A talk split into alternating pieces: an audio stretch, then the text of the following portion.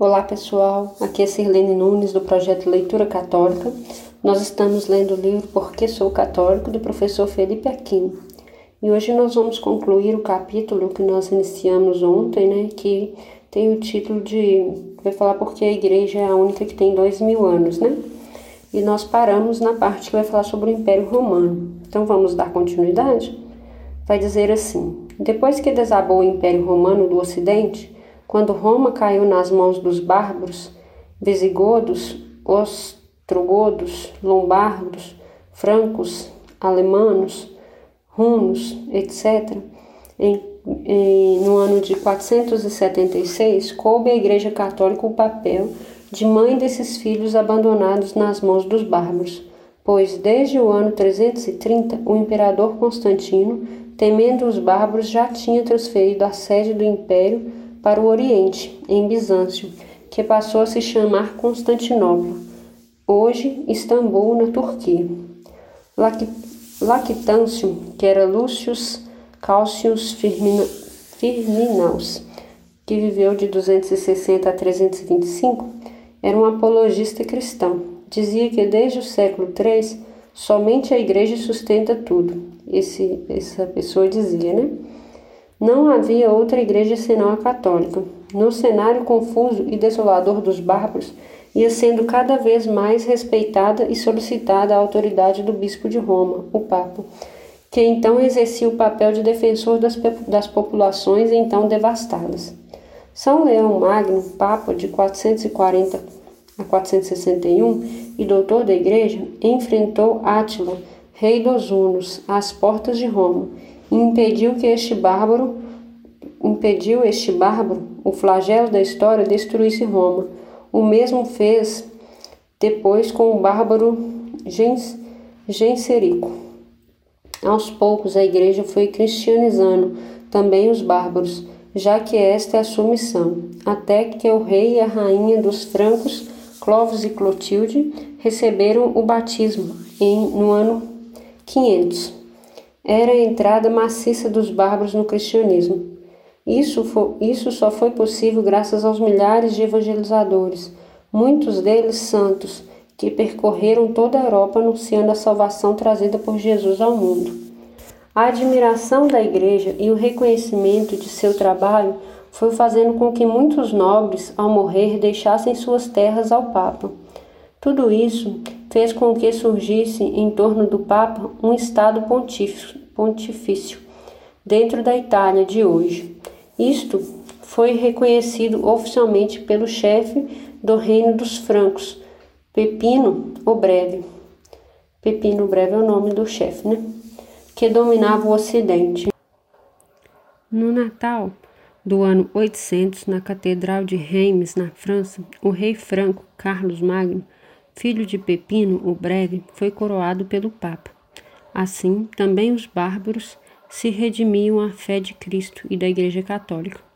Também eles se ajoelharam diante da cruz, e a civilização cristã ocidental foi salva pela Igreja. Muitos historiadores escondem isto.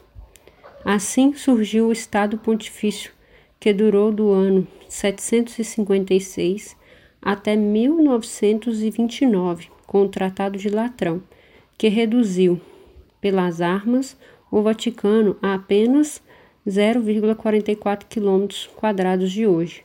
É o menor estado independente do mundo.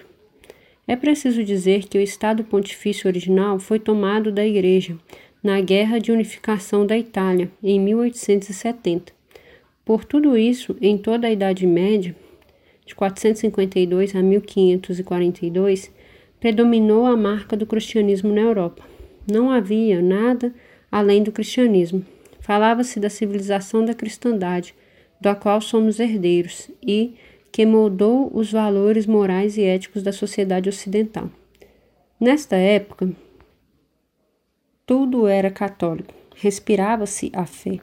Surgiram mais belas catedrais do mundo que o mundo já viu, com uma bela expressão da fé.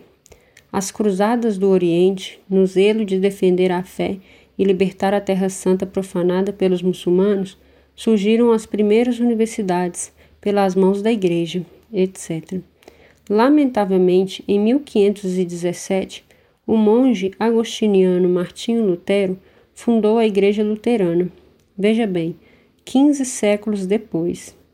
É o caso de se perguntar: será que Jesus e o Espírito Santo teriam abandonado a Igreja por 15 séculos, deixando-a errar o caminho?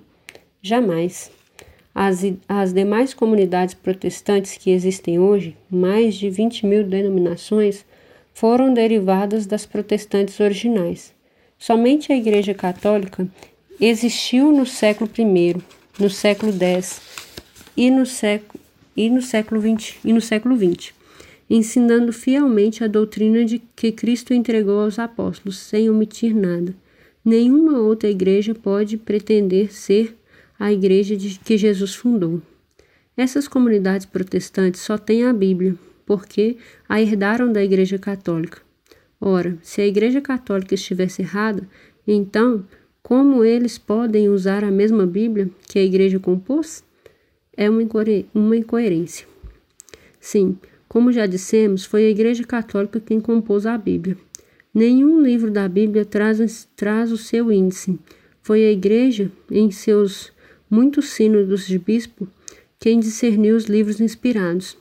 Lamentavelmente, os protestantes excluíram da Bíblia sete livros, sendo eles primeiro e segundo Macabeus, Sabedoria, Eclesiásticos, Tobias, Eclesiástico, Tobias, Esther e Judite, que os judeus do século I excluíram do Antigo Testamento, por razões nacionalistas, mas que a Igreja Católica considerou inspirados desde o seu início.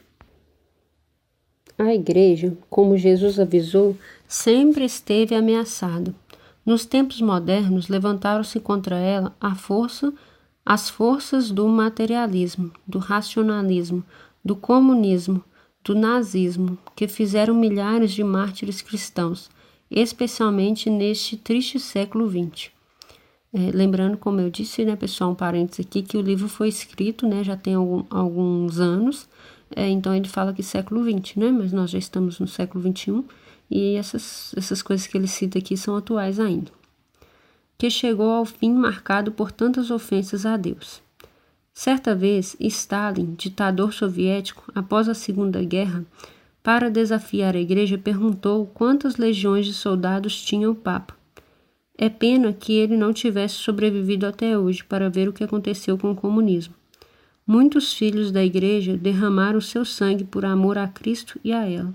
Em 1988, Monsenhor Ignatius Ong Ping Mei, bispo de Xangai, no dia seguinte de sua libertação, depois de passar 30 longos anos na prisão da China, por amor a Cristo e fidelidade à Igreja Católica, declarou: eu fiquei fiel à Igreja Católica Romana. Trinta anos de prisão não me mudaram. Eu guardei a fé. Eu estou pronto. Eu estou pronto, amanhã, a voltar novamente à prisão para defender a minha fé. Igualmente, o cardeal da Tchecoslováquia, Franks, Fran, František, František Tomasek, arcebispo de Praga no ano de 1985, nos tempos difíceis da perseguição comunista, perguntado por um repórter. Essa foi a pergunta que o repórter fez, né? Eminência, não está cansado de combater sem êxito? Ele respondeu: Digo sempre uma coisa: quem trabalha pelo reino de Deus faz muito. Quem reza faz mais. Quem sofre faz tudo.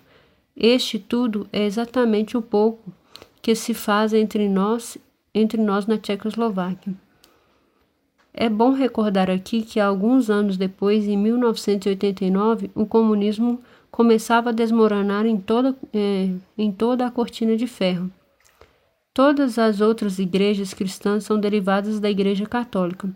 A ortodoxa de Constantinopla rompeu com Roma em 1050, os protestantes em 1517 e a anglicana em 1534, e assim por diante. Ninguém pode negar, seguindo os, os evangelhos, que a igreja primitiva seja a igreja católica, fundada por Jesus, sobre Pedro e os apóstolos. Isto é um dado histórico suficiente. Então, meus irmãos, nós terminamos aqui esse capítulo, né? que vai falar sobre os dois mil anos de história da igreja. É, este capítulo é bem complementar do, dos anteriores que a gente falou sobre, sobre a questão da igreja, a questão do Papa, né?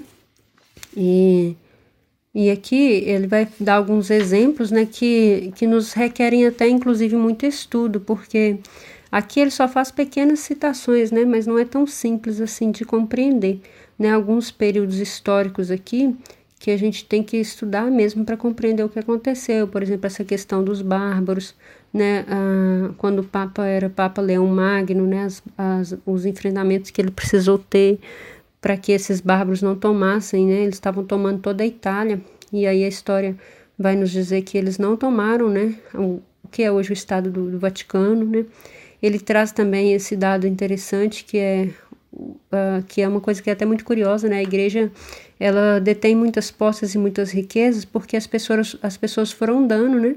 Os nobres que se convertiam ao cristianismo, que eles deixavam como herança para a igreja, né? Todos seus bens, é, imóveis, ouro, né? Aquele período tinha muito ouro.